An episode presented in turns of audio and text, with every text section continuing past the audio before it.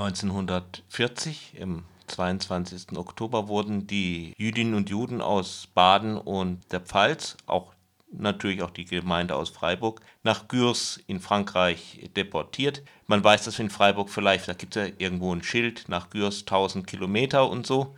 Aber sonst ist es eine recht abstrakte Sache für viele von uns. Sie haben sich jetzt in neuerer Zeit nochmal mit Einzelheiten da beschäftigt und das ist doch einiges sehr Interessantes auch zutage gekommen. Genau, und äh, Sie haben recht, für mich war es auch vor ein paar Jahren ziemlich abstrakt und die sind diese 1000 oder mehr 1027 Kilometer, die auf diesem Fall, auf diesem Wegweiser gegenüber dem Staatstheater steht. Für mich war es auch abstrakt, bis ich mit dem, mit dem Zug einmal vor ein paar Jahren nach Kurs gefahren bin und musste mehrere Male umsteigen und für mich dann war diese Zahl nicht so mehr, nicht so mehr, nicht so abstrakt, weil da habe ich dann gespürt auf eigener Haut diese 1027 mhm. Kilometer mit dem Zug und ich war ziemlich müde nach dieser langen Reise mit den komfortablen Zügen. Und dann habe ich gedacht, aha, diese 1027 Kilometer mit den nicht komfortablen Zügen damals als Juden am 22. Oktober 1940 aus, aus Baden, aus Freiburg oder aus Rheinland-Pfalz nach Gürs deportiert wurden. Aus Freiburg waren, sie, waren es ungefähr 350, es gibt verschiedene Zahlen, bis 400 Juden, die deportiert wurden. Bei uns in der Synagoge gibt es eine Gedenktafel und diese Namen sind bei uns in, äh, auf dieser Tafel auch geschrieben. Und für mich war es nur Namen bis dann ich in diesem Jahr mit einem konkreten Namen, mit dem Namen von Julius Bloch konfrontiert wurde. Julius Bloch war vor dem Krieg ein langjähriges Mitglied der jüdischen Gemeinde Freiburg und auch mein Kollege, der Vorsitzende der Gemeinde. Julius Bloch wurde auch an diesem Tag, 22. Oktober 1940, übrigens 2015, da gibt es 75 Jahre, von, äh, seit dieser Deportation. Er wurde auch deportiert und der Zug ging zum Gurs, aber er hielt in äh, Toulouse. Und in Toulouse, da stieg äh, der Julius Bloch aus dem Zug. Vielleicht war es ein Versuch der Flucht, vielleicht war er krank und war dort abgesetzt und starb in einem Lager Cordillon gegenüber dem Hauptbahnhof in Toulouse und musste in diesem Lager sterben. Und äh, diese Geschichte, keiner vielleicht wusste da auch äh, die, die, Details über diese, über diese die Geschichte, über dieses Schicksal, bis ich äh, im äh, Anfang dieses Jahres von einem Historiker aus Montauban, Jean-François Mavel, angeschrieben wurde. Und äh, diese Geschichte wurde mir erzählt und äh, schon vorher habe ich auch äh, eine, einen Brief, eine Mail be bekommen von äh, Rosita Dienst-Demuth, äh, von einer Lehrerin, engagierte Lehrerin, äh, eine Leiterin von der Geschichtswerkstatt an der Lessing Realschule in Freiburg. Mhm. Und so ging ich im Sommer dieses Jahres, eingeladen von der, von der Stadt Montauban, einem Vorort von Toulouse und Jean-François Mavel nach, nach Toulouse und nach Montauban.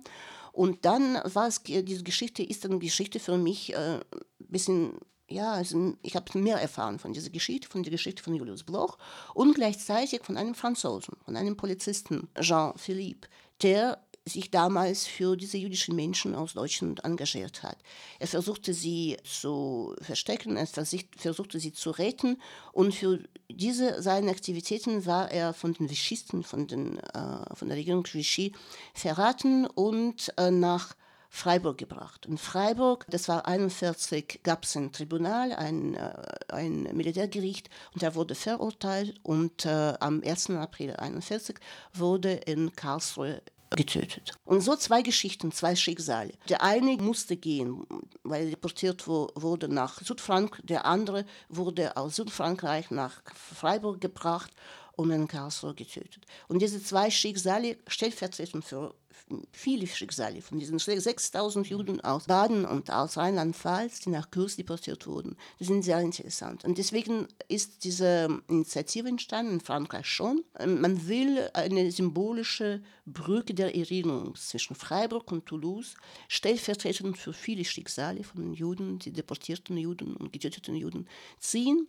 Und ähm, ich war auch empfangen im Rathaus von Montauban und da ist die französische Seite sehr interessiert, so eine Brücke der Erinnerung zu ziehen. Besonders, also ja klar, damit wir mehr wissen von diesen Menschen.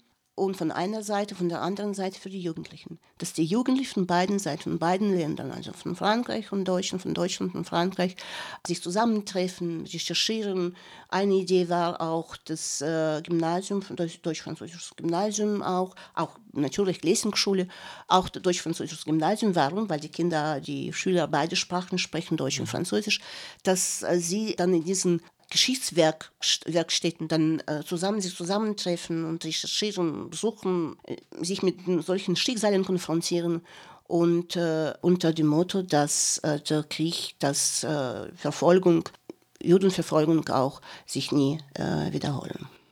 Vielleicht noch zum historischen Hintergrund, also das Frankreich war ja damals nicht ganz besetzt, sondern Teil war dieses Vichy-Frankreich, das hatte eine eigene Armee, das hatte eine eigene Polizei und so, hat aber trotzdem kollaboriert. Ja, genau, das war auch eine interessante Geschichte. Wir waren in Montauban. Das ist eine kleine Stadt, 60, 70.000 äh, als Vorort von Toulouse. Und wir haben die Synagoge dort besucht. Und an der Wand dieser Synagoge, eine wunderschöne Synagoge, hängt eine Liste von 20 so ungefähr Namen. Das sind die Namen von deutschen Juden, von Juden aus Baden, aus Rheinland-Pfalz. Das sind die aschkenasischen Namen, das sind die Namen von deutschen Juden. Und das sind die Juden, die die einen die dachten auf jeden Fall, dass sie dort im unbesetzten Frankreich im Süden ihren Schutz gefunden haben. Leider wurden sie verraten von den äh, Repräsentanten von der äh, Regierung von Vichy, die, die, mit den Deutschen, mit den Nazis kollaboriert haben.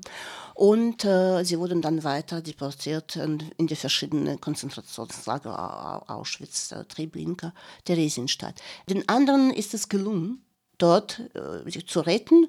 Und sie äh, sind auch nach dem Krieg dort geblieben und starben ganz normal, ja, also im, Alter dort in Montalban. Eine Geschichte ist sehr interessant. Ein Kind steht auch an, auf, diesem, auf diesem, äh, dieser Liste.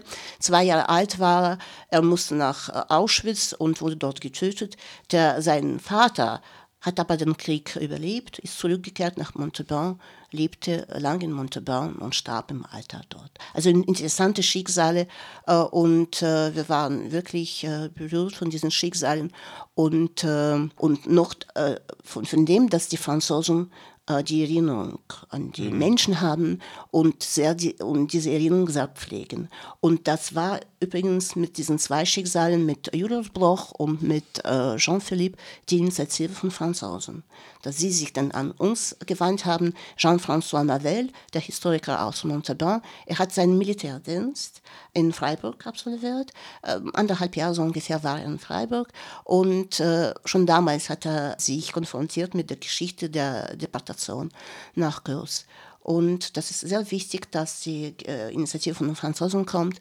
Und da wollen wir auch. Wir haben uns gewandt an den, äh, unseren Oberbürgermeister, äh, Dr. Salomon, und äh, mit so einem Brief mit dieser Geschichte und mit äh, einer Bitte, diese Initiative, eine Brücke der Erinnerung zwischen zwei Städten zu ziehen. Wir haben uns an ihn gewandt und hoffen, dass er uns in dieser Initiative unterstützt.